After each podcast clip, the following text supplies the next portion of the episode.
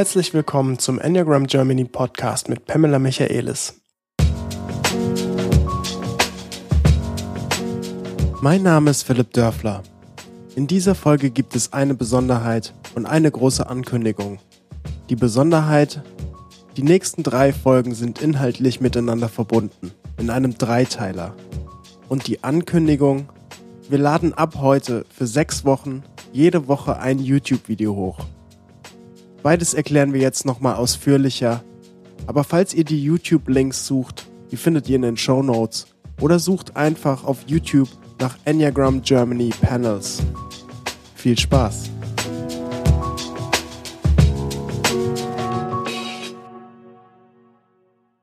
Ja, moin Pam. Hi, guten Morgen Philipp. Wir haben ein Attentat auf unsere Zuhörer vor, nämlich einen Dreiteiler. wir haben jetzt schon so viel über Eutin geredet. Ich glaube, seit wir zusammensitzen, frage ich dich jedes Mal am Ende, was steht an? Und steht seitdem ja. erzählst du von Eutin. Ja, unser Enneagram Intensive. Genau. Und äh, jetzt machen wir es wirklich zum Hauptthema und versprechen allen Zuhörern, dass wir mindestens bis Januar nächsten Jahres nicht mehr drüber reden werden. Mal schauen, ob wir das einhalten können. Ja. Ist eigentlich ähm, ständig im Munde. Ja, das stimmt. Aber ja, genau. Wir werden uns bemühen. Warum machen wir es zum Hauptthema? Weil wir hatten schon so ein bisschen in dieser Nummer 50, Podcast Nummer 50, äh, durchklingeln lassen bei den, bei den Fragen, die, die oft, die Kritik, die oft an dich gestellt wird oder die Fragen, die dir oft gestellt werden.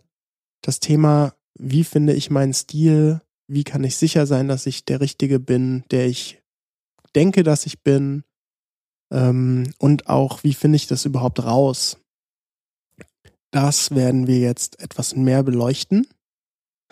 Und deswegen ist es ein Dreiteiler, weil wir erstmal darüber sprechen, genau die Fragen, die ich gerade gestellt habe. Wie findet man das raus? Was braucht man da für eine Grundlage, vielleicht auch für eine Haltung, um daran zu gehen? Welche Inhalte, welche Themen muss man da berücksichtigen? Und dann haben wir etwas total Interessantes, meiner Meinung nach, nämlich ein Live-Interview, wo du, also quasi dann in zwei Wochen, der nächste ist dann ein Interview, wo du eine Person, die du, wo, wo weder die Person noch du wissen, welcher Typ vor dir sitzt, äh, quasi live im Podcast interviewst. Und ähm, damit es ein bisschen spannender wird, noch spannender, noch spannender, werden wir das nicht auflösen in dieser Folge, also in der nächsten Folge, ja. sondern erst in der übernächsten Folge. Das heißt, wir machen einen kleinen Cliffhanger und lassen die Leute äh, selbst grübeln, was sie denn jetzt gerade in diesem Interview gehört haben, um es dann in sozusagen vier Wochen aufzulösen. Ich hoffe, dass ich es schaffe, mich zurückzuhalten. Ja, Pam, das ist deine Aufgabe. Eine Aufgabe, eine Herausforderung für mich, ja, genau. Aber bevor wir jetzt reingehen, noch eine für uns sehr, sehr wichtige Ankündigung und für euch hoffentlich auch. Wir laden parallel zu diesem Podcast heute ein YouTube-Video hoch von einer, von einer Veranstaltung, die im November stattgefunden hat, nämlich Panels wir sprechen über Kopf, Herz und Bauch-Panel, wo wir die Intelligenzen der jeweiligen Zentren interviewt haben, beziehungsweise Pam, und wo wir die Gemeinsamkeiten und die Unterschiede der einzelnen Zentren mehr präzisiert und differenziert haben. Und das Ganze wird so ablaufen, dass wir jede Woche ab quasi heute ein YouTube-Video hochladen, das ungefähr eine Stunde geht und wo wir die gesamten Panels ähm, ja euch zur Verfügung stellen wollen? Mhm. Weil, ähm, weil es uns schon sehr wichtig ist, äh, dieses Thema auch öffentlich zu machen, auch sichtbar zu machen, ähm, weil es zu Irritation führen kann, dass wir wirklich gut verstehen und es kommt in diesem Panel sehr schön raus, dass in einem Zentrum haben alle drei Enneagramm-Stile Grundthemen, die zu diesem Zentrum gehören. Das teilen die miteinander, gemeinsame Themen. Und dann kommt die Ausdifferenzierung. Ähm, und das ist ein Thema, die ganz leicht zu Irritationen und auch natürlich falsche Einschätzungen führen kann, wenn man es nicht weiß. Das heißt, es ist gut, Themen zu erkennen, die zu einem Zentrum gehören, aber es ist noch viel besser, dennoch offen wach zu bleiben. Es könnte alle drei Enneagrammstile in diesem Zentrum sein. Da muss man schon noch feiner differenzieren, bevor man, ähm, ja, bevor man eine Entscheidung trifft. Äh, wo sitzt man wirklich? Ja, und da sind auch wirklich total, ich bin total begeistert. Selbst, äh, also man schlägt sich ja selbst ungern auf die Schulter, zumindest ich. Das darfst du in diesem Fall auf jeden Fall. Ganz tolle Arbeit, Philipp. Ja, und ich bin, ich bin auch wirklich begeistert. Also äh, gar nicht jetzt unbedingt von der Bearbeitung, sondern dass es wirklich so tolle Kommentare und, und ja, und solche tollen Panel Panelisten da bei uns saßen. Ne? Ja.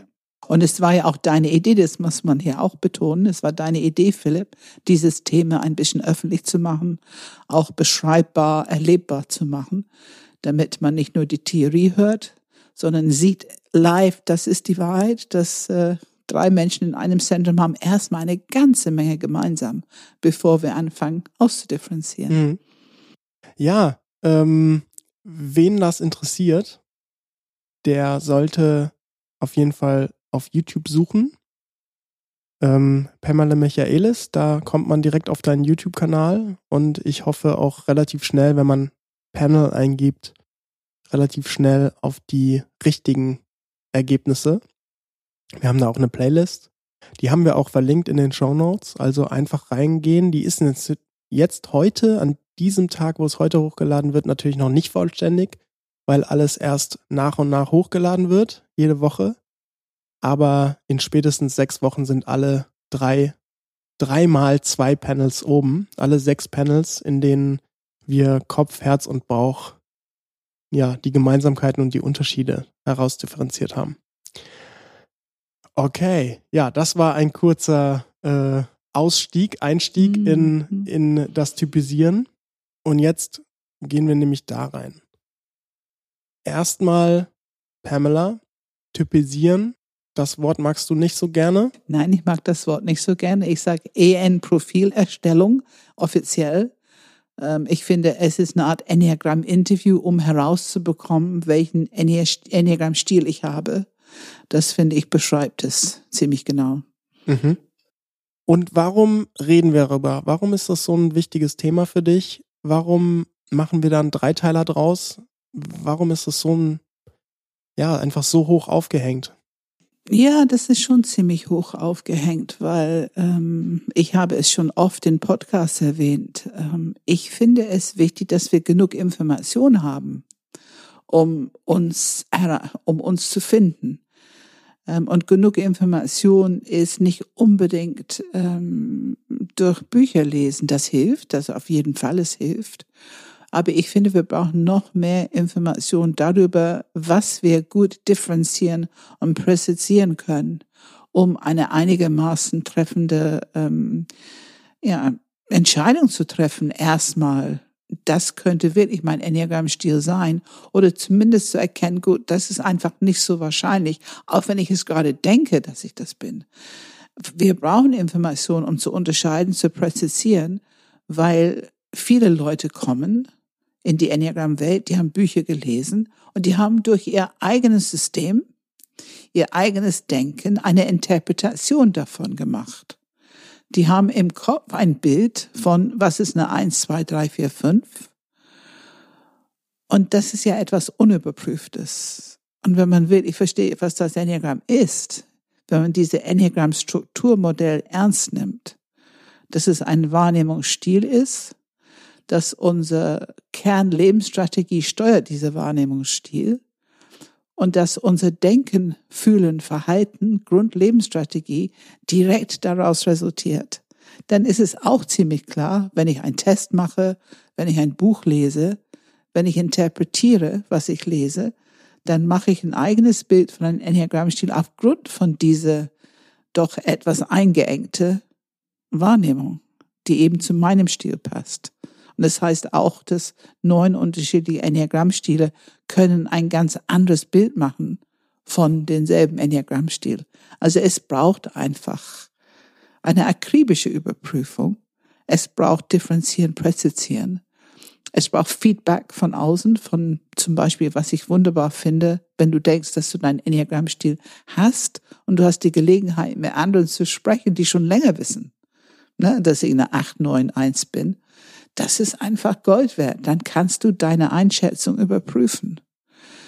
Und das, was leider passiert ist, es ist erstaunlich, wie schnell Menschen sich verschließen. Also die entscheiden sich, sagen, ich bin das, weil drei Verhaltensweisen. Deswegen bin ich eine Neun oder ich bin eine Sieben oder ich bin eine Zwei. Ähm, und das ist einfach nicht genug. Hm. Äh, das ist, ja, es ist schade. Es ist einfach schade was kann man eigentlich überhaupt als Indiz dafür verwenden, dass ich einen bestimmten Enneagramm-Stil habe? Du sprichst ja ne, in diesem Podcast Nummer 50, wo es ein bisschen um diese kritischen Fragen des Enneagramms mhm. ging, hast du ja schon ein bisschen drüber geredet. Aber du hast ja genau eben Verhalten versus was? Was ist das andere, worauf man eigentlich wirklich seine, seine fundamentalen Indizien schließen kann, wenn es nicht Verhalten ist. Gut, also fangen wir mit die Haltung an. Ähm, wir plädieren für eine Sherlock Holmes Haltung, für ein Beginner's Mind und möglichst lange offen bleiben. Ich weiß es nicht. Auch wenn ich jetzt drei Verhalten benenne, die zu mir gehören in meinem Weltbild, so bin ich. Ähm, auch wenn ich drei Verhalten habe, die ich meine zu mir gehören, ist es doch wichtig, die zu vertiefen, die Frage zu stellen, Warum habe ich dieses Verhalten? Hm. Warum ist es bei mir so und bei anderen nicht? Ähm, also zum Beispiel, um es ganz konkret zu machen, gerade diese Frage, ich mag gerne Harmonie, dann wäre deine nächste Frage, warum? Was ist so wichtig in Harmonie für dich? Mhm. Und wenn ich die Frage stelle, habe ich im Kopf, Harmonie mögen fast alle, fast, nicht alle, aber fast alle oder die würden es zuerst sagen. Dann frage ich, also warum ist es so wichtig? Ist es immer so? Wie ist es, wenn es lange Zeit in eine Situation, in eine äh, Harmonie gegeben hat? Ist es immer noch schön? Und dann fängst du ein bisschen rauszukitzeln, denn es gibt halt Menschen, die sagen, nee, also zu lange, zu viel Harmonie auch wieder nicht. Dann muss schon mal was passieren. Und das ist ein Indiz auf Enneagrammstil. Ähm, und wenn wir hören, warum es wichtig ist, wir hören die Art Antwort, die gegeben wird. Und wenn es eine Antwort ist, wie es bringt Sicherheit, ist doch schön, wenn alle sich gut verstehen, dann bringt das Sicherheit. Dann habe ich schon zwei Indizien, die mich, ich sammle sie, aber oh, das hört sich ein bisschen mehr wie Kopf als, als jetzt Herz oder Bauch. Und wenn jemand sagt, na ja, es ist doch unangenehm, wenn es Streit gibt. Ich mag keinen Streit. Punkt dann würde ich ein bisschen mehr Richtung Bauch denken, weil diese Erklärung ist so kurz auf den Punkt gebracht ähm, und gibt mir immer noch keine Information über, warum es so wichtig ist. Was ja auch öfter mal der Fall ist, wenn ich Bauchmenschen interviewe. Ich muss da immer ein bisschen graben und weiterfragen, bevor ich Informationen bekomme, differenzierende Informationen bekomme. Und wenn es ein Herzzentrum sind, na ja, dann, dann mögen die mich nicht oder dann, dann stellt es die Beziehung in Frage. Dann meistens kommt so eine Art Antwort, die mehr Richtung Herz und Beziehung und so weiter ähm, zielt. Wenn wir über Eutin sprechen, ist ja genau dieses Differenzieren und Präzisieren der unterschiedlichen Enneagrammstile absolut im Mittelpunkt. Absolut. Man lernt ähm, eine, ne, so ein Interview zu führen, mhm. die Indizien zu hören und vor allem aber auch die richtigen Fragen zu formulieren und, und zu verinnerlichen, zu stellen. Ja. Was ist eine gute Frage für ein Typeninterview im Vergleich zu einer schlechten Frage? Nehmen wir ein, nehmen wir Fragen zu sechs. Ähm, magst du Autoritäten? Wenn ich diese Frage stelle, ähm, es ist eine Anfangsfrage, aber es ist noch keine gute Frage und es hat überhaupt keine Präzision oder Differenzierung drin. Soll ich dir Fragen zu drei stellen, damit wir das mal gucken? Können wir machen, ja. ja. Ähm, ist es dir wichtig, immer erfolgreich zu sein? Finde ich keine gute Frage, aber ich stelle dir die Frage. Ich weiß warum, weil ich nämlich jetzt nicht Ja sage. Genau, genau, genau. Meine Antwort ist, ähm, es kommt darauf an und ich würde sagen, es ist auf jeden Fall nicht meine oberste, meine oberste Priorität. Und siehst du, wenn ich dich interviewe und ich höre diese Antwort und ich nehme, ah, keine drei. Es wäre natürlich ein absoluter Fehlschlag, ne? Okay, dann frage ich ein bisschen weiter. Was ist Erfolg für dich? Das finde ich eine wesentlich bessere Frage, weil es wenig offen ist. Und dann hörst du erstmal, was diese Person, was für diese Person Erfolg ist. Und da, da bekomme ich ganz viele Informationen, auch eventuell über innere Motivation, tiefere Motivation und so weiter. Was ist Erfolg für dich, Philipp? Darüber habe ich mir natürlich schon viel mehr Gedanken gemacht. Ähm, es ist nämlich genau nicht das, was oft mit Erfolg assoziiert wird gesellschaftlich, nämlich große Schlitten und Statussymbole, sondern für mich ist Erfolg eine, ähm, meine Ziele zu erreichen und eine, ja, einen Einfluss, eine Wirkung in der Welt zu erzielen, im Sinne von irgendwie inspirieren zu können, Menschen zu inspirieren. Und meine Ziele zu erreichen ist natürlich, wo ich jetzt weiter fragen würde, wenn ich dich ein Interview hätte, weil jetzt klingeln schon ein paar Glocken bei mir bei drei und ehrlich gesagt bei Inspirieren auch, weil wir haben einfach in drei oft ein sehr positiv ausgerichteter Mensch und Inspiration hat ganz viel mit Herzzentrum zu tun. Das heißt, in deiner Antwort eben habe ich drei Indizien, die schon mal ein bisschen Richtung Herz und auch Richtung drei gehen für mich. Ähm, und da muss ich natürlich weiterfragen. Mhm. Aber das sind alles äh, Sachen, die äh, wichtig sind. Und dann, wenn ich dich interviewe, was mir einfach bei dir auffällt und immer schon aufgefallen ist, du hast eine grundpositive Lebenshaltung. Äh, es ist selten, extrem selten, dass ich bei dir so etwas wie Problem oder betrübt oder dass irgendwas dir zu viel ist. Ähm, und diese positive Dein System will auch positiv bleiben. Natürlich weiß ich, weil du ein Mensch bist, dass es das andere auch geben muss. Äh, aber das trägst du nicht vor dir her. Und diese innere Fahrstuhl, was wir Herzmenschen haben, das Rauf und Runter, hast du sicherlich auch, oder? Kennst Klar. Klar, ne? habe ich auf jeden unser, Fall. Ja, unser Wert kann rauf und runter gehen. Wirklich wie, fühlt sich an wie ein Fahrstuhl, der vom vierten Stock im ersten Stock rasant runtergeht, wenn irgendwas passiert, was unsere innere Wert in Frage stellt. Aber das trägst du nicht zur Schau. Das, das, das, das, mhm. deine Unterhaltung druckt es nicht aus. Wobei bei zwei und vier hörst du das wesentlich öfter, ein bisschen mehr dieses Geschaukele und entweder alles supi, happy oder eben auch manchmal ein bisschen betrübt oder ähm, man merkt in der Sprache, ob der Fahrstuhl auf dem vierten Etage oder unten im Keller gerade ist. Und ich glaube, die drei haben der größte Gabe, egal wo es ist, wir hier draußen bekommen es nicht mit. Mhm. Ähm, okay, äh, das ist auf jeden Fall schon mal anschaulich. Ne? Genau dieser Punkt, gute, schlechte Frage ist, ist da ähm, sehr hilfreich. Und vor allem gute, schlechte wie du die Antwort verarbeitest. Ne? Mhm. Also mhm. wenn du das nimmst als die Antwort, mhm. dann ist deine Präzision und Differenzierung futsch. das, was wir tun, wir müssen es alles verstehen als eine Sherlock Holmes Suche, Suche nach was ist der eigentliche Wahrheit hinter diese Struktur, diese Person. Und wir unterstützen der Person selber, diese Fragen nachzugehen.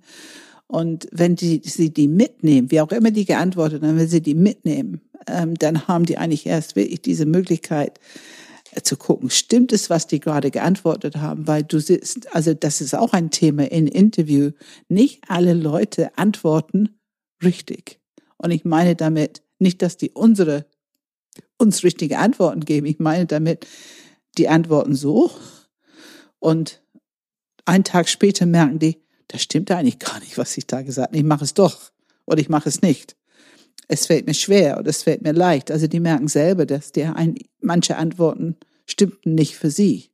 Oder benutzen auch Vokabeln, die, ähm, ne, also sobald jemand das Wort Angst in den Mund nimmt, hm. da werden würde ich mal sagen, eine Menge an Menschen sofort zur Sechs springen, einfach mhm. nur weil jemand das Wort Angst sagt. Ne? Ja, furchtbar.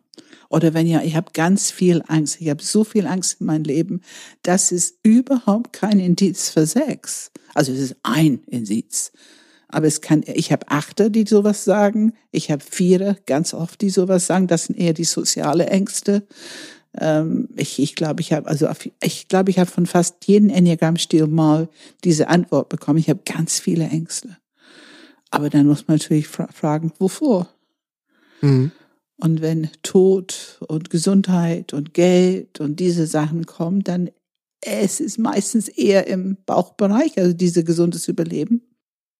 Und ähm, wenn es kommt in das, was ich tue, dass es nicht richtig ist, nicht erfolgreich, ähm, Beziehung verlieren, Wert verlieren, ahnen wir, wo es sein könnte. Und wenn wir hören, ähm, irgendwie ein, ein ähm, ja, keine, keine Sicherheit mehr zu haben, keine Familie, keine Gruppe mehr zu haben, ähm, nicht mehr zu wissen, wie ich weiterleben soll, ne? wie mein Lebensweg geht, also keine Orientierung, das Gefühl von keine Orientierung. Das sind halt eher, dass es Richtung Kopf geht. Aber eine Antwort alleine ist es nie. Wir brauchen immer die Sammlung. Hm. Ähm, wenn man da jetzt weitergeht, wir haben in Neutin den Punkt Fragen, die richtigen Fragen quasi zu verstehen, ähm, zu verstehen, wo man weitergehen könnte. Und dann letztendlich die Fragen ja aber auch zu interpretieren oder gar nicht unbedingt zu interpretieren, sondern ähm, wie kannst du die Antworten in Zusammenhang, verarbeiten? Ja, genau, in Zusammenhang. Wie kannst du die Antworten verarbeiten, ähm, indem du und das ist ja diese diese Leute, die zertifizieren, die machen zehn Interviews und wir supervidieren die, also geben die Feedback zurück. Und dieses Feedback ist so wichtig, weil wir trainieren die Wahrnehmung dadurch. Wir trainieren die Enneagramm-Trainer, Lehrer, ihre eigene Wahrnehmung für all diesen Themen zu sensibilisieren und eine Sprache dafür zu entwickeln, weil ich habe am Anfang diese Themen nicht in meinem Leben, also habe auch habe ich auch keine Sprache dafür, also kann ich die Sprache auch nicht erkennen, wenn andere es benutzen. Also durch diese Feedback in Supervision hören die immer wieder die Haupt zwei, drei Themen pro Enneagrammstil, was für eine Sprache die benutzen, was ist typisch für Kopf, Herz und Bauchsprache. Und dann sagen wir, guck mal, genau da, das war Bauch oder das war Kopf, damit die anfangen zu erkennen, aber die müssen ihr, das müssen die in ihr System aufnehmen und integrieren. Also es braucht ein bisschen Zeit. Wie viele Leute würdest du sagen, machen die ersten Interviews und sind, ich sag jetzt einfach mal, wie Naturals, die einfach, die haben es sofort begriffen, die haben genau, die fa fast immer den richtigen Typ. Das gibt es nicht. Das gibt es nicht? Nein, das gibt es nicht. Das gibt es nicht. Ähm, es gibt Leute, die natürlich bessere Interviews machen als andere, das auf jeden Fall. Ähm, es gibt ja auch Menschen, die schon lange mit Menschen gearbeitet haben. Also klar, man hat unterschiedliche ähm, äh, ja, Erfahrungen in zwischenmenschlicher Arbeit. Aber wenn es jemand ist, der das Enneagramm lernt, haben die noch nicht diese trainierte Wahrnehmung. Hm. Und darum geht's, das Feedback in diesem Interviews. Darum geht's. Und das, da braucht man auch Beginner's Mind, was ja schon ein bisschen demutigend ist für sehr professionelle Menschen. Ja. Also ich habe manchmal die ersten fünf Interviews, ist es wichtig, die ein bisschen aus ihren hohen Ross rauszuholen, dass sie das alles richtig machen und alles äh, und dass die ihr Urteil glauben, dass die es richtig. Da würde ich mich selbst haben. auf jeden Fall mit einschließen. und da einfach klar zu machen, das ist doch keine Blamage oder es ist einfach die normalste Sache der Welt, dass wir brauchen ein bisschen Training, um die Themen erkennen zu können, aufnehmen zu können, die vertiefende Fragen zu stellen. Dafür brauchst du auch ein gewisses Idee, was kommt denn tiefer bei jedem Enneagramm-Stil, sonst wie, wie will ich die Fragen stellen? Ne? Also ist, ist ähm, Tiefe und Bedeutung. Ne? Was, was spielt das für eine Rolle in deinem Leben? Und wenn man diese Leiter mal äh, runtergeht, also diese Tiefe und Bedeutung, welche Indizien sind denn hochwertiger oder irgendwie aufschlussreicher als andere? Zum Beispiel, äh, worauf ich raus will, ist, Verhalten ist ein Indiz, aber äh, sicherlich noch kein sehr starkes Indiz. Das ist ganz oben. Das ne? ist ganz oben. Sozusagen der oberflächliche Eingangstür. Ein Verhalten ist ein, sagen wir mal, ein ganz schwacher Indiz. Es ist ein Indiz, aber ein ganz schwacher. Also nur Verhalten zu nehmen ist einfach, da die Fehlerquote ist 80, 90 Prozent. Wo wird's denn stärker? Es wird stärker, wenn du Verhalten plus das Warum dahinter. Und wenn du auf die Sprache achtest in diese Warum dahinter. Und wenn du noch ein bisschen ahnst, was ist das Thema darunter?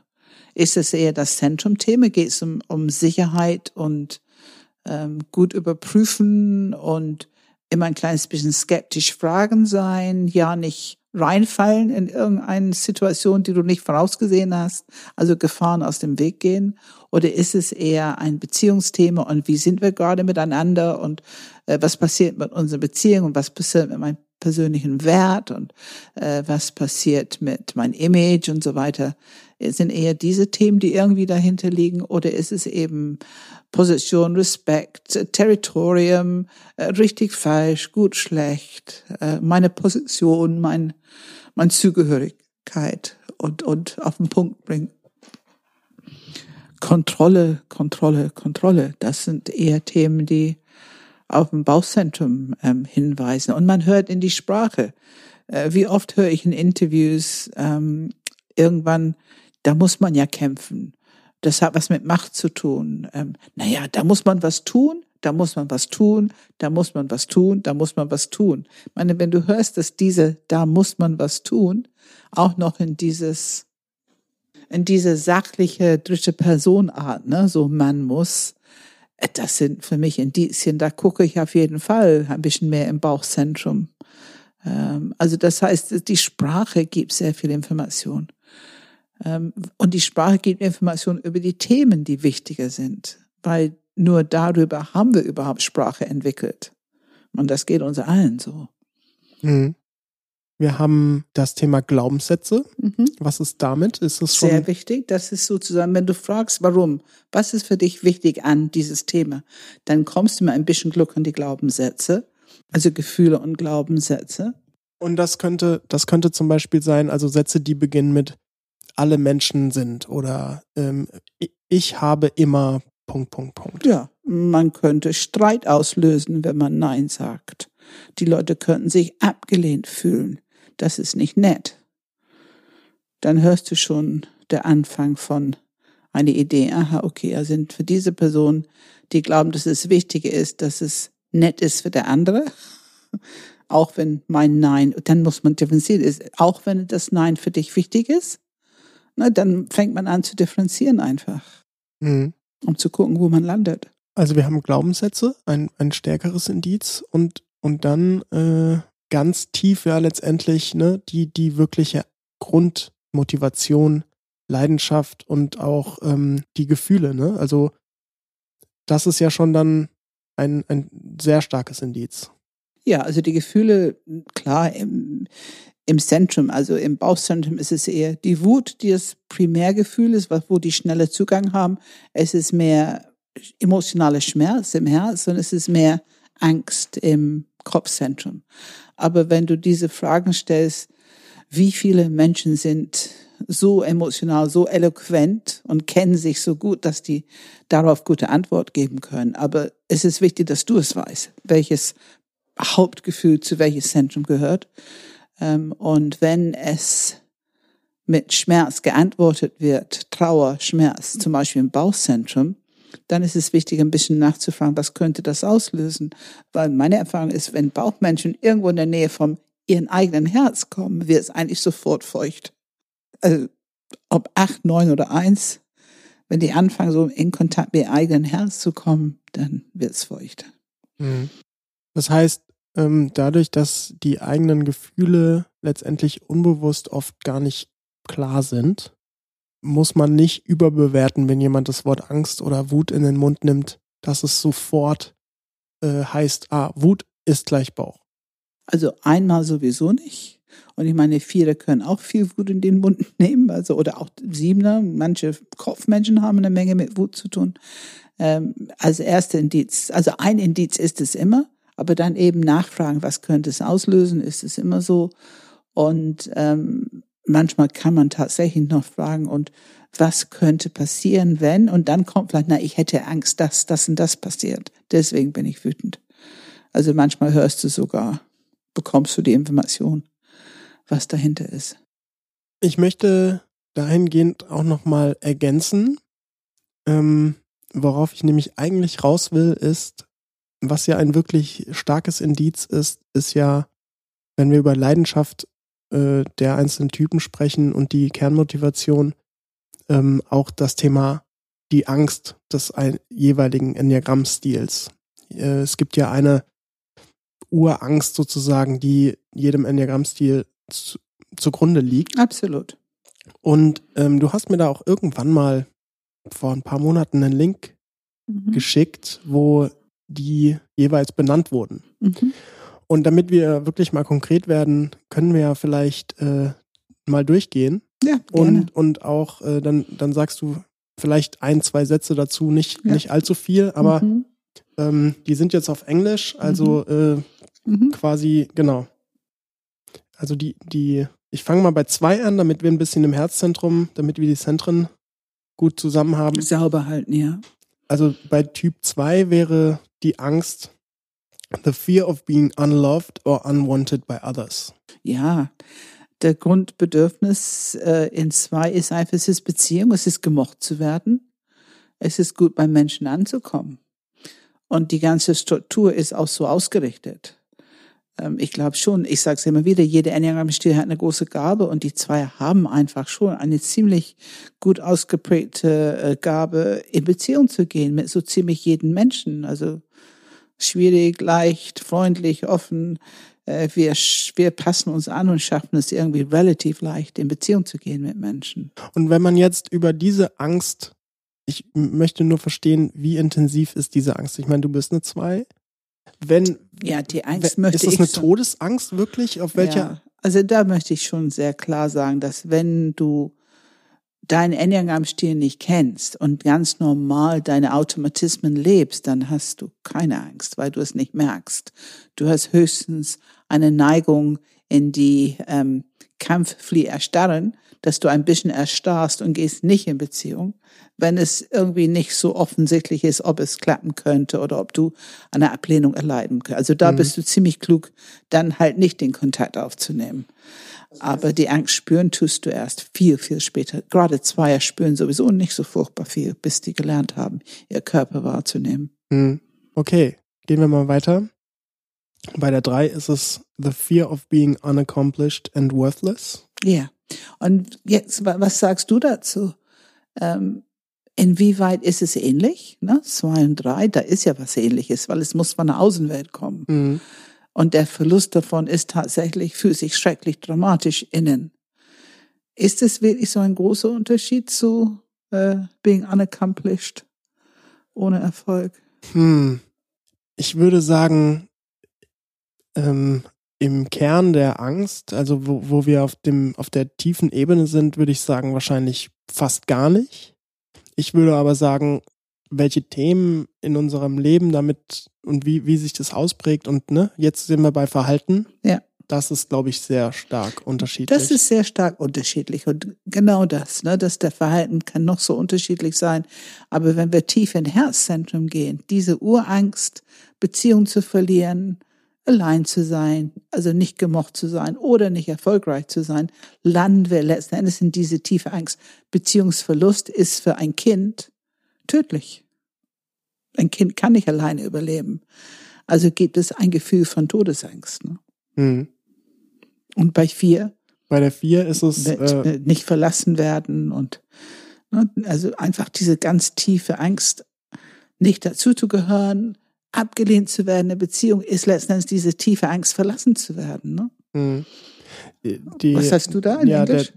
Genau, in Englisch wurde es beschrieben als the fear of lacking a unique significant identity. Yeah, a unique significant identity. So, wenn ich nicht mehr besonders bin, dann gibt es überhaupt kein Beziehungsberechtigung mehr mit mir. Ne? Ich habe keinen Wert mehr in Beziehungen, was natürlich absoluter Quatsch ist, Gott sei Dank. Bitte alle Viere, die zuhören, das ist wirklich der größte Trugschluss und falsche Identifikation und Glaubenssatz, die es nur geben könnte. Es stimmt nicht. Aber ja, die Vierer-Struktur glaubt das. Mhm. Und die bringt es genauso in diese Todesangst, diese ganz schreckliche Angst. Also Beziehungsverlust ist Wertverlust und Beziehungsverlust, Wertverlust. Ja, und das finde ich interessant, vielleicht, weil wir jetzt das Herzzentrum quasi einmal alle mhm. drei gehört mhm. haben. Mhm. Die Gemeinsamkeit ist am Ende des Tages Beziehung. Ne? Genau, ja. genau, genau. Und das Gefühl von Verlust. Mhm. Es ist ein scheußliches Gefühl von Verlust, was da unten passiert, wenn das äh, zu dieses äh, Beziehungsbruch kommt. Ähm, also es ist wie durchgeschnitten werden oder also es ist wirklich, ich war so fasziniert zu erleben, wenn man es körperlich erleben kann. Wir erleben es natürlich nicht körperlich, wenn wir nicht schon einigermaßen mit uns gearbeitet haben, aber ähm, das Körperliche ist tatsächlich ein, ein Stück von mir, habe ich verloren. Ne? Mhm. Rausgeschnitten. okay, gehen wir weiter in den Kopf. Da äh, fängt es an mit Typ 5. Ähm, und da ist die Angst, the fear of being helpless and inadequate. Ja, ja. Und so schrecklich, es ist so gemein, ne? Of being helpless, also hilflos ausgeliefert ist natürlich die Angst im Kopfzentrum. Ne? Die ganz allein hilflos ausgeliefert, dann kommt noch so eine böse Macht oder irgendeine Autorität. Das ist einfach im Kopfzentrum schrecklich. Aber es ist so schade, dass gerade die Fünfer, die so viel Kompetenz und Wissen sammeln, entwickeln in ihren Bereichen, ich meine, die sind alle, wie die da sind.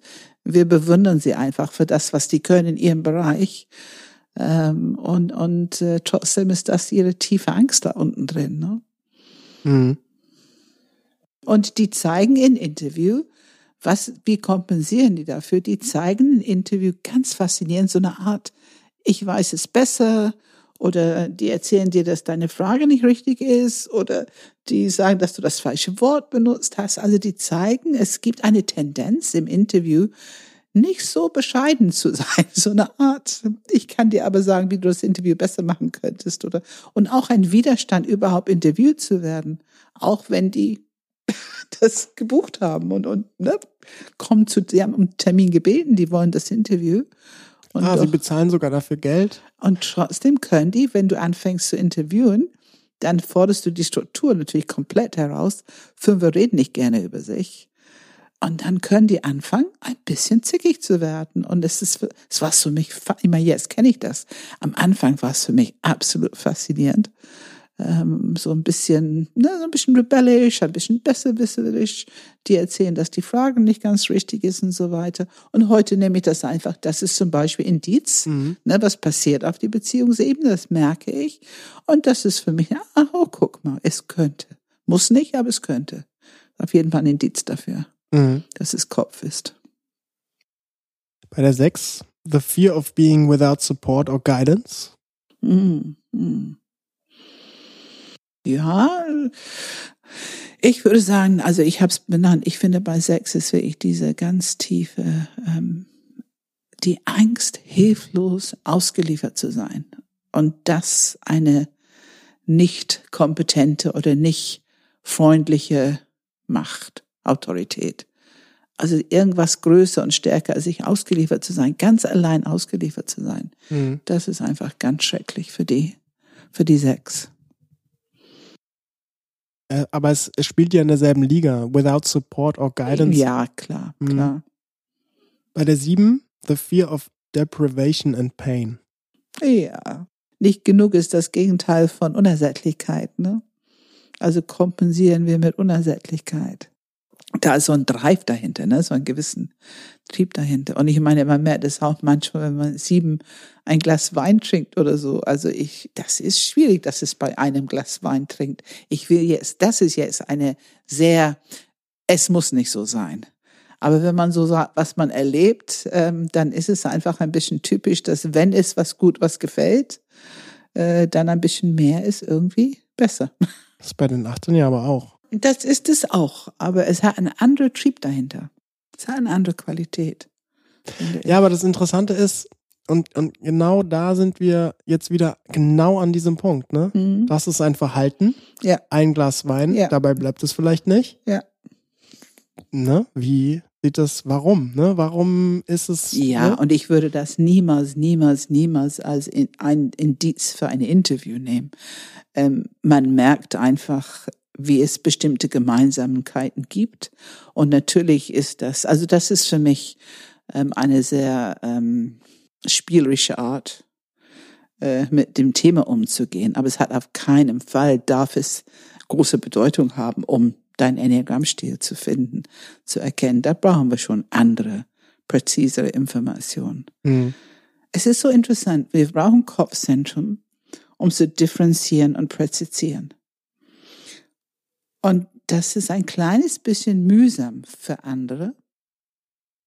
Und Menschen fühlen sich oft irgendwie angefasst, wenn du mehr Fragen stellst, merke ich. Also manchmal so ein, zwei Antworten ja und dann hört's auf irgendwie. Mehr haben die selber nie nachgedacht, was ich gerade frage.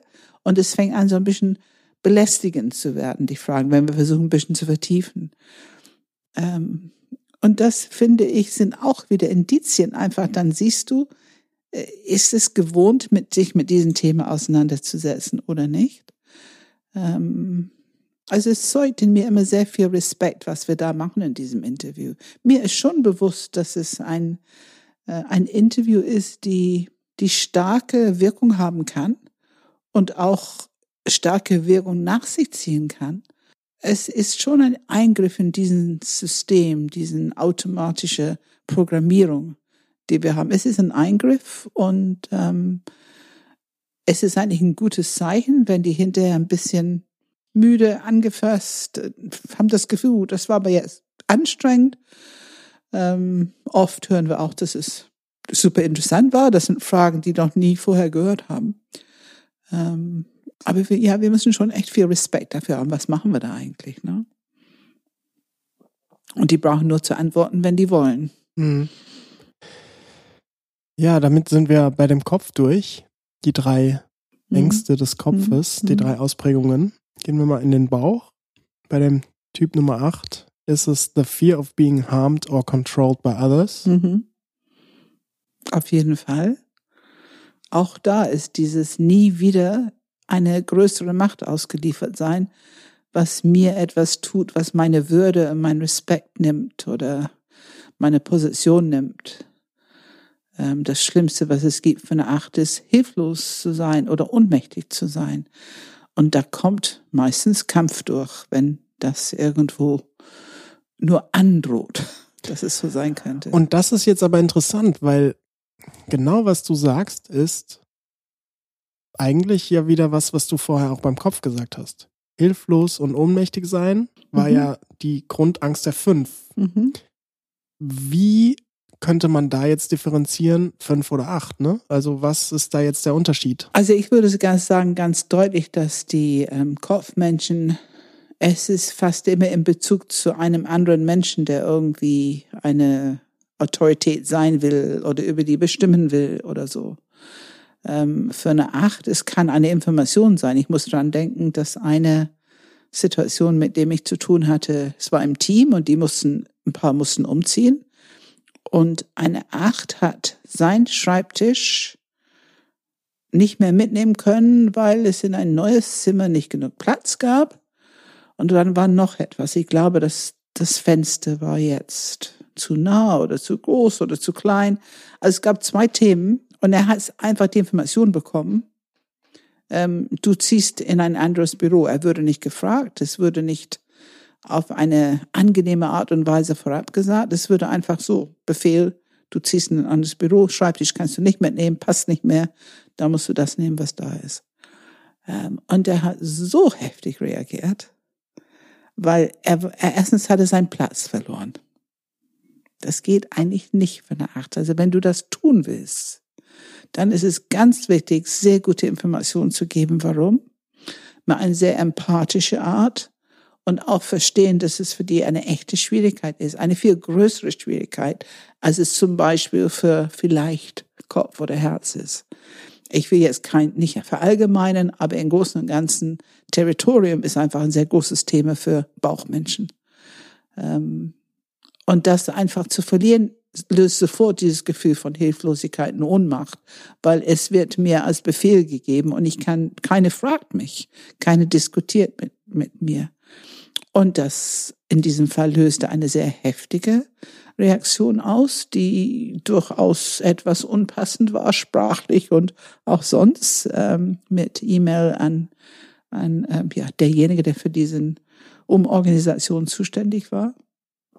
Und das hat wiederum mehr ausgelöst. Also es hat ganz schön Wellen geschlagen. Im Grunde hat dieser Mensch in diesem Moment einfach, das war seine hilflos ausgeliefert sein, sein ohnmächtig ausgeliefert sein. Aber es war nicht bezogen auf eine Person, es war bezogen auf eine Situation, auf eine Position, auf, auf was mit ihm jetzt passiert und er wird nicht gefragt. Und verstehst du den Unterschied? Mhm. Glaub schon, ja. Also ich glaube nicht, dass Wobei es hat ja eine Person hat's ihm ja gesagt oder ihr Richtig, ja gesagt. und er hat auch die E-Mail und so weiter geschickt, aber es war nicht ähm, an die Person gerichtet. Nö, das wär, hätte auch jemand anders sein können. Also es war nicht persönlich in Bezug zu diesen Personen, es war die, die Position, die Situation, die sachliche Inhalt, die bedeutet, dass er seinen Schreibtisch nicht mitnehmen kann und dass er nicht gefragt würde. Also er würde, er hat seine Zugehörigkeit und Position das ist ja das, ne, was die Achte furchtbare Angst haben zu verlieren. Ähm, und das ist, das ist respektlos. Das wird als absolut respektlos erlebt. Und wenn ich das zulasse, dann werde ich nicht mehr respektiert. Also die Schleife ist ganz schnell. Hm. Ich, bin, ich muss für meinen Respekt kämpfen. Hm.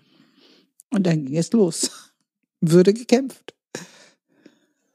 Okay, ähm, Typ 9. Das finde ich jetzt gleich sehr interessant. The fear of loss and separation from others. Ja, separation. Separation. Also Loss und Separation, das ist da dieselbe, diese Selbstvergessenheit als Thema haben, ne, die Trägheit. Das heißt nicht wirklich guten Kontakt mit sich im Herzen sein. Also menschlicher Kontakt und menschliche Beziehung ist wichtig, aber nicht Beziehung im Sinne von wie es im Herzzentrum ist, die brauchen keine Anerkennung oder ähm, äh, die, die, die brauchen nicht ihr Wert bestätigt, die brauchen ihr Sein bestätigt. Das ist eine andere Qualität, das Sein. Ich fühle mich. Ich habe meine Position im Leben, wenn ich in Kontakt mit anderen bin. Ähm, und die können durchaus gerne allein sein, aber zu lange Phase allein sein ist ganz langweilig und ganz schwierig. Ähm, und deswegen ist die Angst vor Konflikt, die Angst vor Nein sagen, sogar die Angst, sich wichtig zu nehmen, indem die ihre eigenen Prioritäten setzen. Die Angst in Entscheidungen, Entscheidungen zu treffen. All diese Themen könnten zu einer Trennung führen. Die könnten irgendjemand ärgern. Sie könnten ihre Wichtigkeit nach vorne bringen. Und das will die Neuen partout nicht, weil sie glaubt, auch wenn sie ihre Wichtigkeit nach vorne bringt, das ist eine ganz große Bedrohung für Trennung, ne? dass, dass sie allein gelassen werden. Ja, aber das ist wirklich, ich meine, wir gehen gleich nochmal auf die neuen ein, weil sie einfach, finde ich, eine Sonderstellung hat in, in diesem ganzen Thema Typenfindung. Ähm, aber das ist wirklich diese Krux, dieses ja. Thema, die Differenzierung zwischen persönlichem Wert bestätigt und das Sein bestätigt. Ja, absolut. Das ist wirklich auch ähm, nicht sofort verständlich, ne? Nein, was da der Unterschied nicht, ist. Das ist nicht sofort verständlich.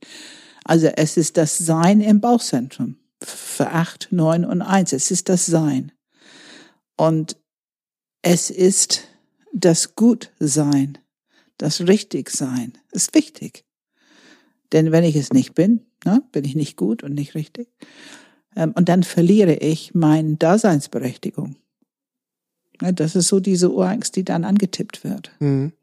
Ja, und da, äh, nur um nochmal auf diesen YouTube, ähm, um die, auf diese YouTube-Videos zu sprechen kommen, da hatten wir auch einen neuen Sitzen. Das genau. ist dann eine der späteren Hochladen, weil wir fangen an mit Kopf, Herz und dann an ja. als letztes Bauch. Und da wurde, da sind wir auch darauf eingegangen. Ne? Das fand ich ganz, ganz spannend, genau diese Nuance mhm. auch so zu verstehen. Ja. Ähm, aber Absolut, schließen ja. wir kurz ab mit der Eins. Und zwar, ähm, und da ist die Angst, und da ist die Angst, äh, the fear of being evil or corrupt. Ja, die Angst, schlecht zu sein. Ne? Es ist die größte Wunder, Beleidigung und das Schlimmste, was überhaupt passieren kann, wenn diese Programmierung, Verhalten der Eins nicht gut verstanden wird. Wenn es stattdessen so ausgelegt wird, dass die irgendwie was Falsches machen oder schlecht und dass die gute Intention dahinter nicht gesehen wird.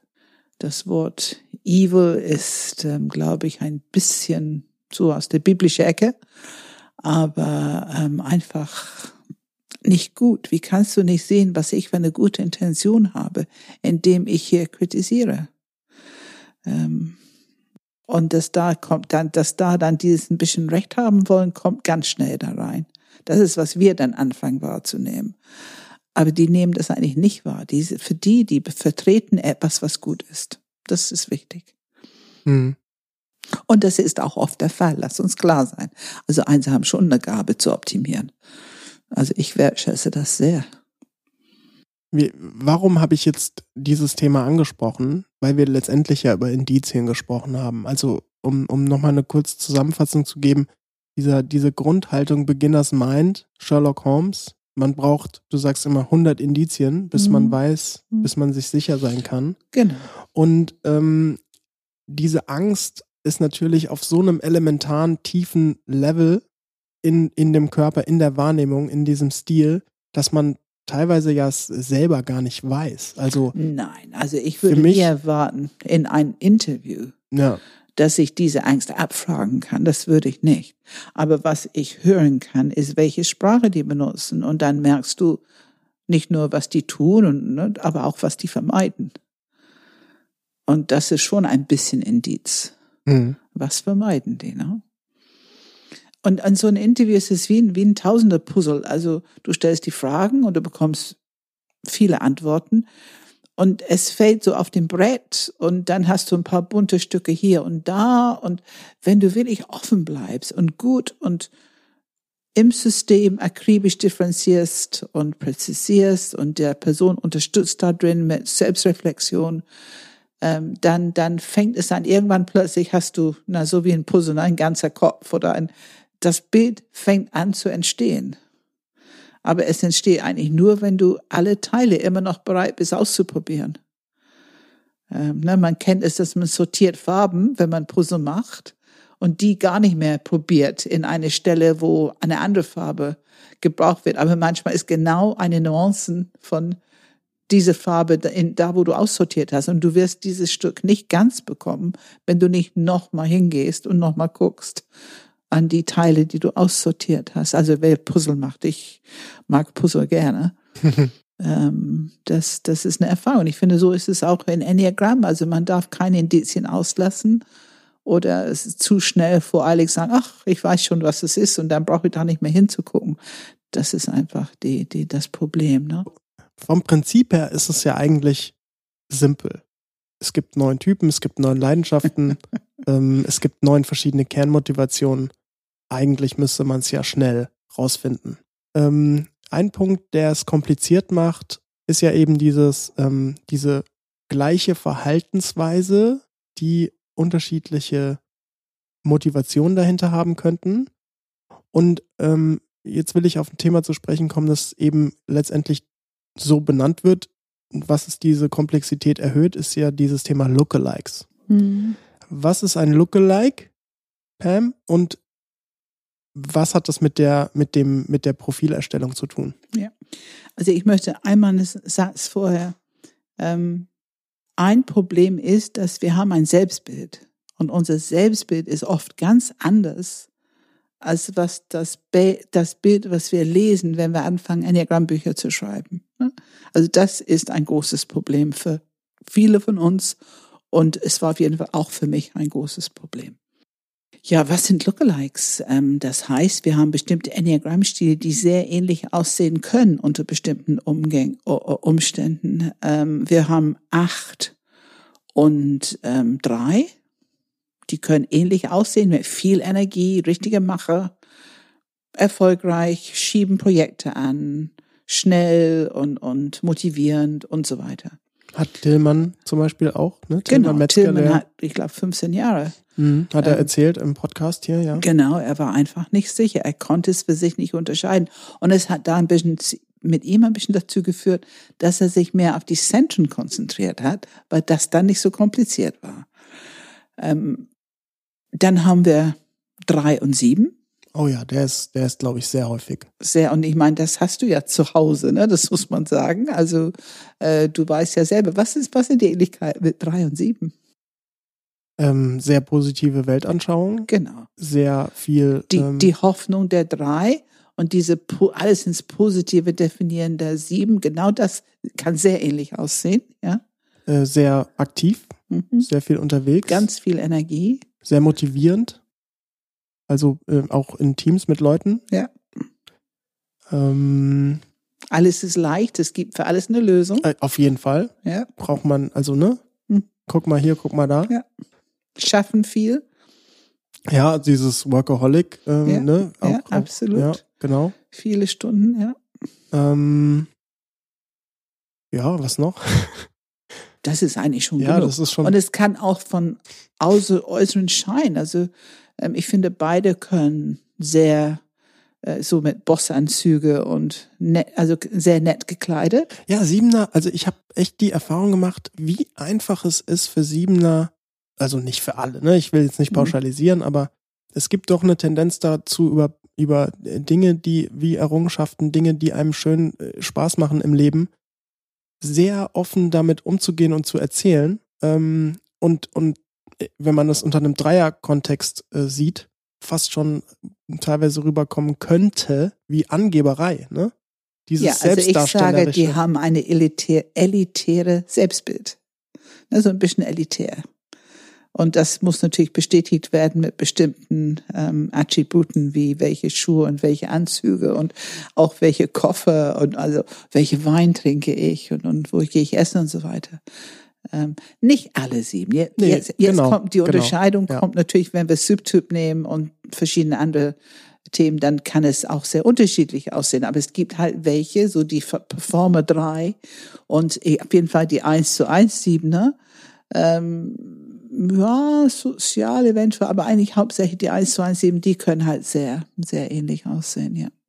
Ja, und, und ähm, genau, also was gibt's noch für Lookalikes? Also ich muss es einfach erwähnen, weil kein Mensch kann, also ich konnte es mir nicht vorstellen. Ich habe unheimlich viel, Achte wollen zwei sein und Achte wollen sechs sein. Mm, mhm. Warum das so häufig ist, es fasziniert mich, weil ich denke, das sind zwei doch sehr, sehr unterschiedliche Themenbereiche. Und das Achte kommen und sagen, ich bin, ich glaube, ich bin eine Sechs, ziemlich überzeugt. Und ähm, das braucht manchmal viel Arbeit, bis man sie ermöglicht zu sehen, dass es eher Bauch ist. Würdest du auch sagen, dass es Lookalikes sind, 8 und 6, oder würdest du nur sagen, dass die Selbsteinschätzung oft dahin tendiert von den Achtern? Na gut, ein Lookalike ist für mich dann, wenn ich merke, dass es öfter vorkommt, dass die sich verwechseln. Hm. Das ist für mich schon Lookalike. Also ist 8 und Es 6 ist und 8 nicht- und 2 ein Lookalike. Ja, oft. Nicht Mhm, immer natürlich, aber oft. Ähm, ich, was es gibt, ist noch acht und vier. Das haben wir auch ganz häufig, dass Oh wir ja. das, Mhm. ne, wir sagen, acht ist doppel vier. Und ich meine, Vierer und Achte sind oft in die Partnerschaft und Vierer sagen nach einer Weile, na ja, aber ich bin nicht die Einzige, die Drama machen kann. Also die Achte, wenn ihre Big Energy so im Fahrt kommt, dann ist es auch nicht undramatisch Mhm. ähm, und, und die Intensität von Gefühle, diese Intensität und auch diese Suche nach Wahrheit, Tiefe, Bedeutung und so weiter, das haben die beide schon gemeinsam. Ich glaube, deswegen sind die oft in der Partnerschaft zusammen. Mhm. Ähm, das passt eigentlich ziemlich gut zusammen. 1 und 8 auch Lookalike, ne? Ja, manchmal. Also manchmal. Das kommt nicht ganz so häufig vor, aber es gibt es. Ähm, eins und sechs gibt es öfter. Ah ja. Ne? Mhm. Und natürlich diese 1-4-Geschichte. Ich meine, die Oh sind ja, auf eine Linie. Das gibt es ganz, ganz häufig. Genau, da, da will ich kurz drauf eingehen, dieser, dieser Punkt mit den Linien. Ja. Was mir aufgefallen ist, auch was oft passiert, glaube ich, ist, ähm, wenn man eine, man hat ein Interview gemacht und eine Tendenz, ähm, dann passiert es, dass man irgendwie die Linie noch nicht ganz, ne, noch nicht ganz klar sieht. Also zum Beispiel, gerade, sagen wir jetzt einfach mal zwei und vier, äh, Mhm. eins und vier, äh, auf dieser Linie irgendwie eine, eine Nuance ist, die man, die man vielleicht nochmal ausdifferenziert. Ähm, und äh, gerade auch ne, zwei und acht und solche, solche Punkte, wo man letztendlich natürlich wieder über Zentrum äh, kommen kann, aber ähm, dass diese Linie für die, für die, für die Profilerstellung doch eine hohe Relevanz hat. Absolut. Und ich, ehrlich gesagt, ich finde es richtig gut, wenn die Menschen es schaffen zu erkennen, oh, ich denke, ich bin eine Zwei. Hm, manche geben mir Feedback, dass ich ein bisschen vielleicht zu klar, zu stark, zu leicht Entscheidungen treffen kann, zu leicht Nein sagen kann für eine Zwei, nicht so angepasst. Ähm, aber ich habe das Gefühl, ich habe ein großes Herz. Also hier ist das wie eine Acht, die denkt, das ist eine Zwei, oder er, sie denkt, das ist eine Zwei. Und dass man einfach sagt, guck mal, die Linie. Das heißt, wenn ich zwei bin, würde ich eh acht irgendwie kennen. Und wenn ich acht bin, würde ich eh zwei kennen. Also ist mein nächster Schritt, meine nächste Aufgabe, diese beiden einfach gut zu differenzieren. Und dass ich mir Zeit dafür nehme.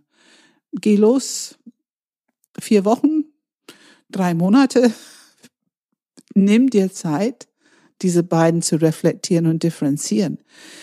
Es ist ein Prozess, diese, dieses dich, dich selber finden. Es ist ein Prozess und es kann sehr kurz sein, aber es kann halt auch länger dauern.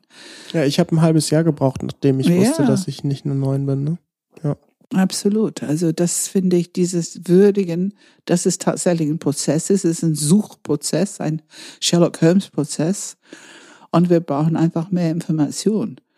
Ähm, Und wenn es unterschiedliche Meinungen gibt, finde ich hilfreich, wenn man bereit ist, Fragen zu stellen und hinzuhören. Okay, warum sagst du das? Was nimmst du an mir wahr, was ich selber nicht so merke?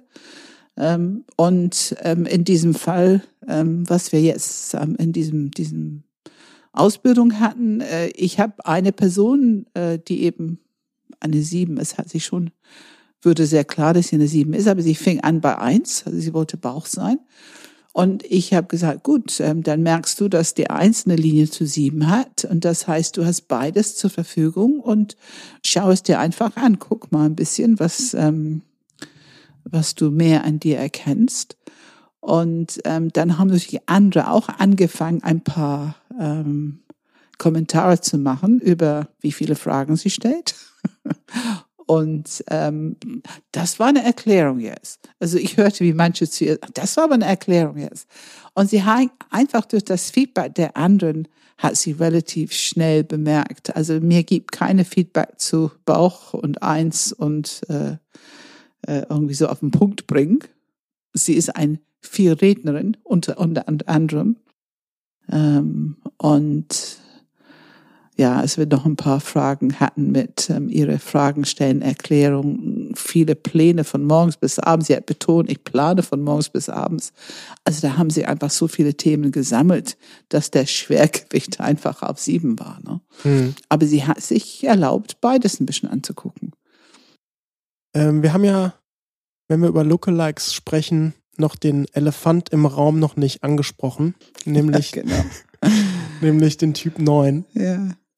Warum ist es der Elefant im Raum und was hat das eigentlich mit diesem Typ 9 auf sich?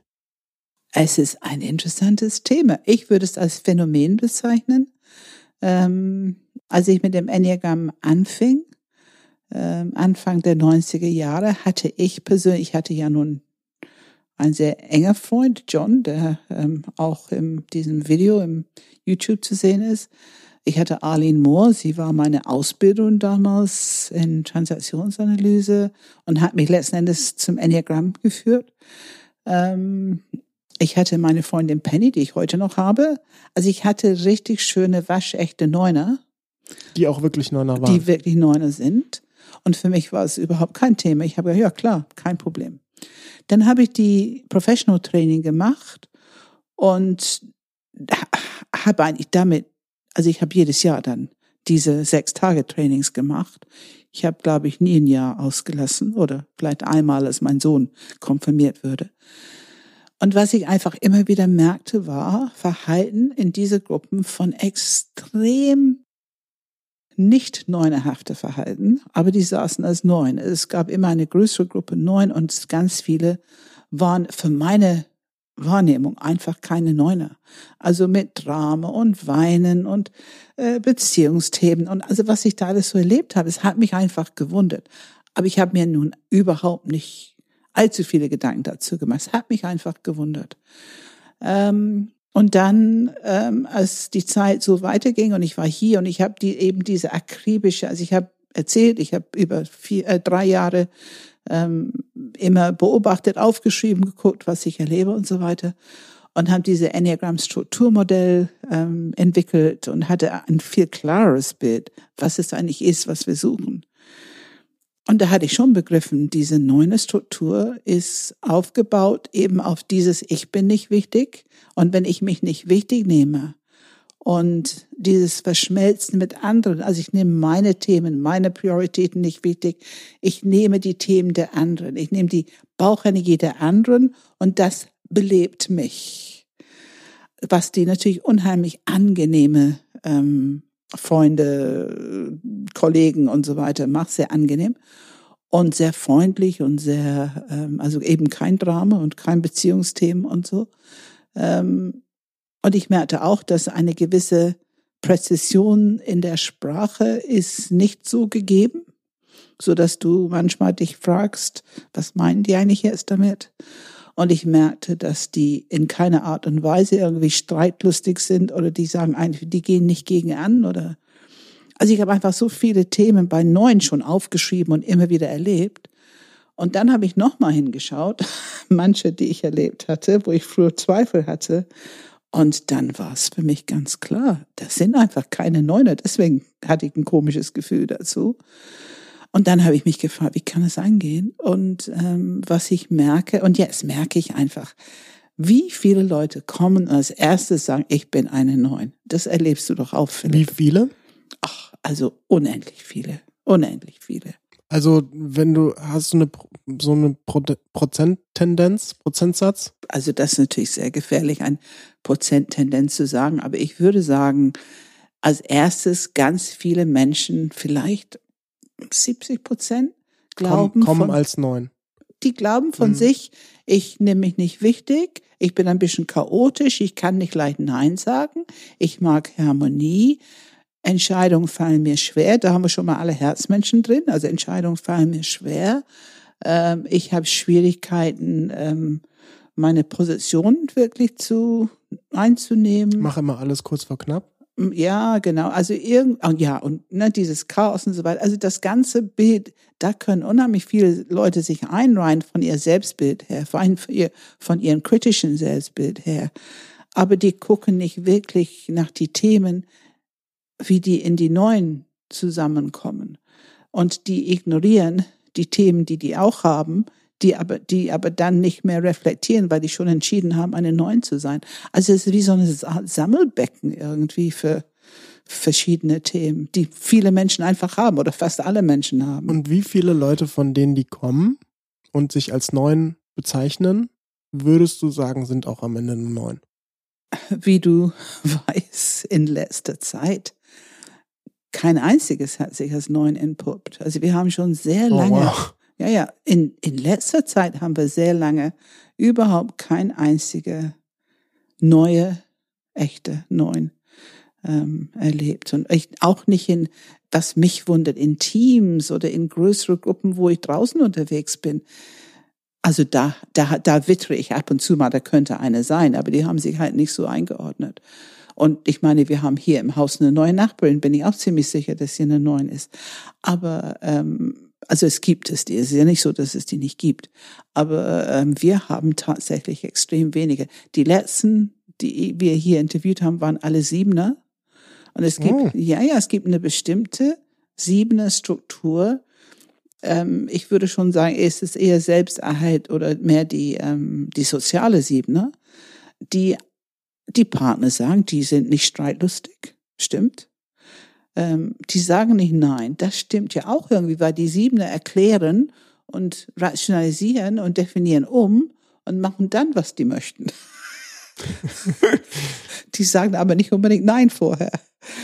Ähm, vermeiden Konflikt, ja genau.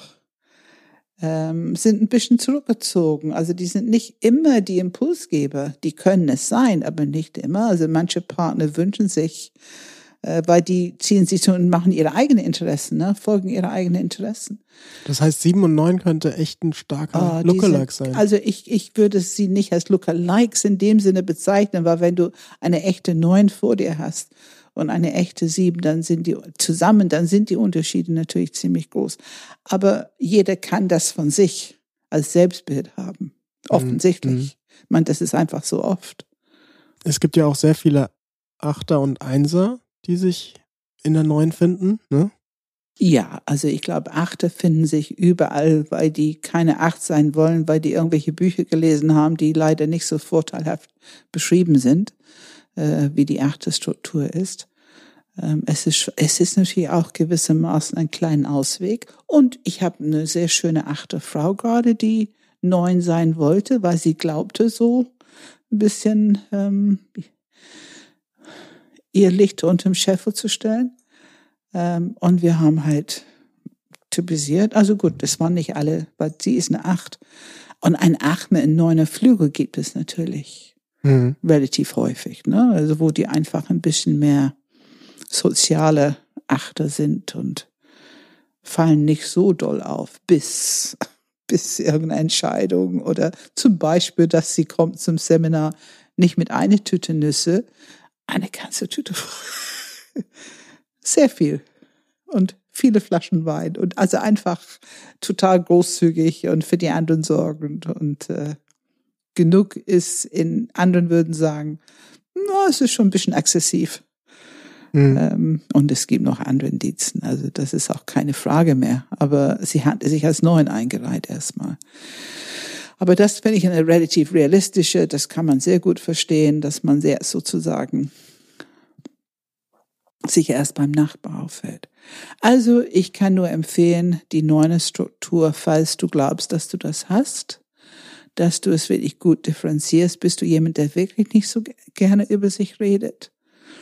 und auch nicht viel über sich redet und auch nicht allzu viel über sich. Man fühlt nicht so viel, man ist nicht so fühlig, man ist nicht so auf Emotionen und Beziehungen aus und redet da nicht so viel und denkt da nicht so viel drüber nach. Ähm, hast du wirklich das Gefühl, du bist unwichtig? Das Interessante ist, hinter alle diese, ich war ja eine Neun Hm. und ähm, hinter all diesen Punkte hätte ich jetzt einen Haken gemacht. Ähm, weil zum Beispiel ich, genau diese Frage, redest du gerne und viel über dich? Hm. Nö. Ich rede sehr wenig über mich. Zum Beispiel. Gut, aber wenn du sagst, ich bin nicht wichtig, ich bin, ich bin nicht wichtig und ich nehme deinen Auftritt in die Entwicklungsgruppe und die Position, die du sehr schnell hattest. Ich würde sagen, jeder hat dich sofort im Auge gehabt. Wir haben alle viel über dich geredet, weil es ging ja darum, ähm, welchen Enneagrammstil und so weiter und so fort. Du hast sofort eine sehr gute, auch sehr klare Position gehabt. Das stimmt, ja. Und die Aktivität, die du initiierst, zum Beispiel diese ganze Podcasts, ähm, du zeigst alles andere als neuner Verhalten.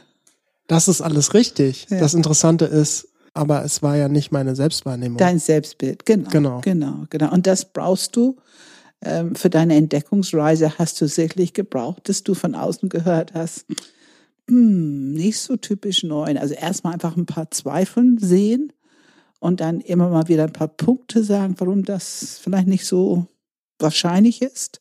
Wir haben einfach bei dir, glaube ich, Zweifel gesät, stimmt's? Ja, ich, ich habe, äh, also ne, bei mir was, ich habe ja die, ähm, die äh, Zentren von dir gehört Ah, okay. und äh, habe mir die, die einfach die Schlagworte durchgelesen, was ist Bauch, was ist Herz, Mhm. was ist Kopf. Und ähm, ich habe einfach gemerkt, also diese Bauchthemen sind bei mir nicht so im Vordergrund wie die Herzthemen. Ja, ja. Und da wurde ich selber skeptisch und habe dann gefragt, Pam, was Ja. sagst du dazu? Ja. Habe ich irgendwie, Ja. bin ich da auf dem richtigen Weg oder warum passt neun nicht zu mir? oh dear, was habe ich gesagt? Du hast einfach nur, ich glaube, du hast gegrinst und gesagt, Gott sei Dank, dass du es endlich merkst.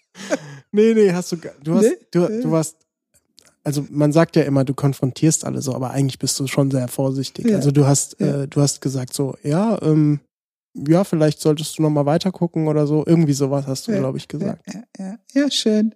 Ich kann dir aber beichten, dass es für mich schon sofort klar war, als du durch die Tür kommst. Das ist äh, sehr Das Wäre unwahrscheinlich. mir heute auch klar gewesen. Ja. Wenn Ja, hier, na, wenn du dich durch die Tür kommen siehst, ja, genau. ja, genau. mit, mit ihr, äh, genau. Eben, genau das, weil du deine Wahrnehmung trainiert und entwickelt hast. Ne? Ja, letztendlich ist es ja einfach eine Sache der Relativität. Ja. Also wenn ich für mich selber ohne, ähm, ich gehe ja von mir als die, also von mir als Person oder welcher Typ ich auch immer bin, als äh, Grundlage, das ist der Nullpunkt. Ja, ne? ja, ja. Alles, was da drüber ist, ist anders und alles, was da drunter ist, ist anders. Aber für mich, ich, bin sozusagen der, der, die Richtlinie. Und wenn für mich äh, Schwierigkeiten, Entscheidungen zu treffen oder Prioritäten zu setzen, aus meinem Leben heraus die Nulllinie ist, ja, dann, dann äh, muss ich erst einen neuen kennenlernen, um zu sehen, oh, das ist Da ja nochmal eine noch, andere, ja, das geht noch ganz anders. ja, das ist noch mal ein absolut. anderes Level. Ja. Absolut.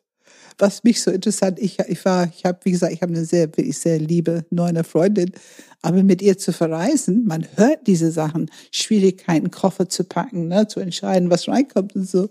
Aber es tatsächlich zu erleben, dass sie durchaus mit Kleidung im Badezimmer geht und wieder rauskommt, was, was anderes nimmt. Und also was ich da erlebt, ach so, das ist damit gemeint. Das habe ich ja nun wieder wirklich gar nicht. Obwohl es ist ein ganz anderes Level von Häufigkeit und Bedeutung im Leben, ne, nicht entscheiden können, als zum Beispiel ich in meinem Leben habe, obwohl ich auch gedacht habe, ich habe es als Thema. Und das ist, glaube ich, ein sehr guter Punkt, den du da erwähnst. Diese, diese, wie essentiell ein Punkt für eine Person ist. Genau, genau. Ähm, wenn wir, wenn wir über Angst, über diese Angst sprechen, ähm, die jetzt jedem Typ irgendwie zugrunde liegt. Ja. Also wenn ich darüber spreche, ich will meine Ziele erreichen, dann ist, hat das für mich ein Level, das mein Leben so stark bestimmt, dass Ja. wenn ich meine Ziele, äh, also bei mir geht es so weit, wenn ich die Ziele, die ich mir in meinem Leben gesteckt habe, nicht erreichen sollte, bevor ich sterbe, fühlt sich das für mich an, als hätte ich mein Leben verschwendet. Also so essentiell ist es Ja, bei mir. absolut, absolut, absolut. Und ich meine, ähm, ich habe ähm, so so Themen, ne, genau so diese unterschiedlichen Themen, die wir differenzieren können. Wie wichtig ist, ist es für jemand? Ich habe mal einen Führungskraft mal gefragt und er war wirklich, ich glaube Führungskraft von 120 Leute oder so und er war eine fünf. Und ich habe ihm eine Frage gestellt, die ich damals öfter gefragt habe bei fünf. Von 100 Prozent deiner Zeit wie viel brauchst du allein und wie viel brauchst du mit anderen Menschen. Zum Beispiel, ähm, wenn du im Büro bist. Und er antwortete 30. 30 Prozent alleine. 30 Prozent. Ja, und ich habe gesagt 30 Prozent allein. Nee, nee, 30 Prozent mit den Menschen, 70 Prozent allein. Und da habe ich, wow.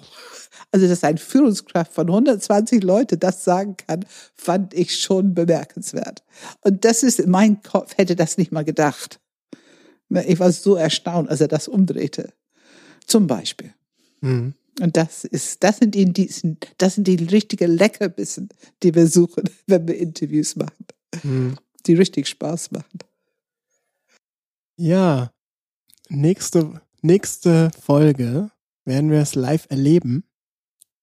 Und ich bin total gespannt, was Ein uns Interview, erwartet. genau. Ein genau. Interview live erleben. Ja. Und äh, hoffentlich, ich, ich, ich hoffe, wir, man kann es nicht vorhersehen, aber ich hoffe, dass es so ein richtig schwieriges Interview wird, wo man überhaupt ganz viele Nuancen und so äh, nicht Nichts raus, eindeutig. überhaupt nicht Ne, eindeutig. Richtig schwierig, ja. Also nicht so eine einfach Ja. ganz klare Acht, ne? So, Ja. das wäre wäre natürlich ein bisschen äh, auch spannend, aber, aber so eine richtig ambivalente Situation wäre wär schon toll.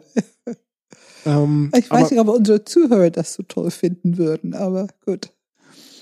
ich glaube schon, weil ähm, es einfach für den, für den Lerneffekt total groß ist, wenn du, ähm, wenn du dann vor allem nach diesem Interview ins Nichts geschickt wirst. Wir Ja. lösen es ja nicht auf. Ja. Und zwei Wochen gibt's keinen Kommentar dazu. und dann mit seinen eigenen Gedanken so ein bisschen umherkreisen. Ich glaube, es könnte schon ein interessanter Lerneffekt sein. Also so hab, so war es bei mir zumindest. Also gerade bei Leuten, wo ich mir überhaupt nicht sicher war und ich dann plötzlich diese, ne, deine Kommentare dazu gehört habe, ach, Ja. ach so hast du es gerade bewertet und ich im Vergleich dazu ganz anders bewertet, ne? So, ja. Ja, ja, unsere eigene Interpretation braucht ein bisschen Training. Ja.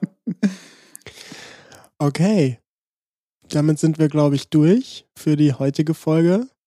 Und ähm, vielen Dank, Pam. Danke, Philipp. Wenn ihr Fragen habt, Ergänzungen oder sonstiges, dann schickt uns doch wie immer bitte eine E-Mail an podcast.enneagramgermany.de, Enneagram mit einem M, äh, germany.de. Bitte haltet Ausschau nach den YouTube-Videos.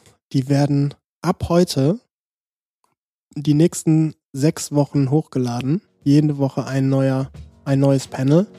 Gemeinsamkeiten und Unterschiede der Kopf-, Herz- und Bauchmenschen. Total spannend. Und die findet ihr auf dem YouTube, auf dem YouTube-Kanal von Pamela, Pamela Michaelis. Ähm, es sind Links in den Show Notes oder einfach auf YouTube suchen. Finden die es auch, wenn die Enneagram Germany reingeben? Kommt es auch? Auch wenn, ja, müsste eigentlich, also wenn man Panel und dann ähm, deinen Namen oder Enneagram Germany eingibt, sollte es eigentlich zu finden sein. Außer irgendwas geht völlig schief beim YouTube-Algorithmus, aber da stecken wir dann nicht drin. Eigentlich müsste es sich, äh, sichtbar sein. Ich bin gespannt. Ja, ansonsten, ähm, ihr findet uns diesen Podcast auch auf iTunes beziehungsweise Apple Podcasts, auf Spotify. Da haben wir mittlerweile übrigens einige Zuhörer auf Spotify. Freut uns sehr, dass auch Leute diese Plattform nutzen. Und der, der Podcast ist auch auf YouTube zu finden. Also wenn ihr uns da abonnieren würdet, könntet ihr auch dort den Podcast hören. Google Podcast Player FM und natürlich auf der Webseite kann man sich anhören. Ja, wenn ihr diesen Podcast mögt, dann hinterlasst gerne einen Kommentar oder bewertet ihn, teilt ihn noch viel besser an alle möglichen Menschen, die ihr wertschätzt und die sich das auch anhören sollen. Und es gibt immer mal wieder Einführungen in Instagram von Pamela. Da auch einfach auf die Webseite gucken und zu guter Letzt, Pam, ich glaube, den Maibaustein erwähnen wir jetzt nicht, also zumindest nicht in Ausführlichkeit. Wir sagen nur, am 30.05. geht's los. Wir haben noch zwei Folgen bis dahin und ähm, genau. Und ich freue mich drauf. Genau, ja, ich mich auch. Wir werden Immer übrigens wieder. Auch wieder. äh, ein, zwei Sachen vielleicht sogar aufnehmen von dir. Ähm, ja, um das Repertoire auf YouTube ein kleines bisschen zu erweitern. richtig, also es lohnt sich, äh, den YouTube-Account zu abonnieren. Äh, wir werden zwar nicht immer jede Woche in Zukunft was hochladen, aber regelmäßig über die Zeit verteilt. Okay, ja, vielen Dank, Pam. Ja, danke, Philipp.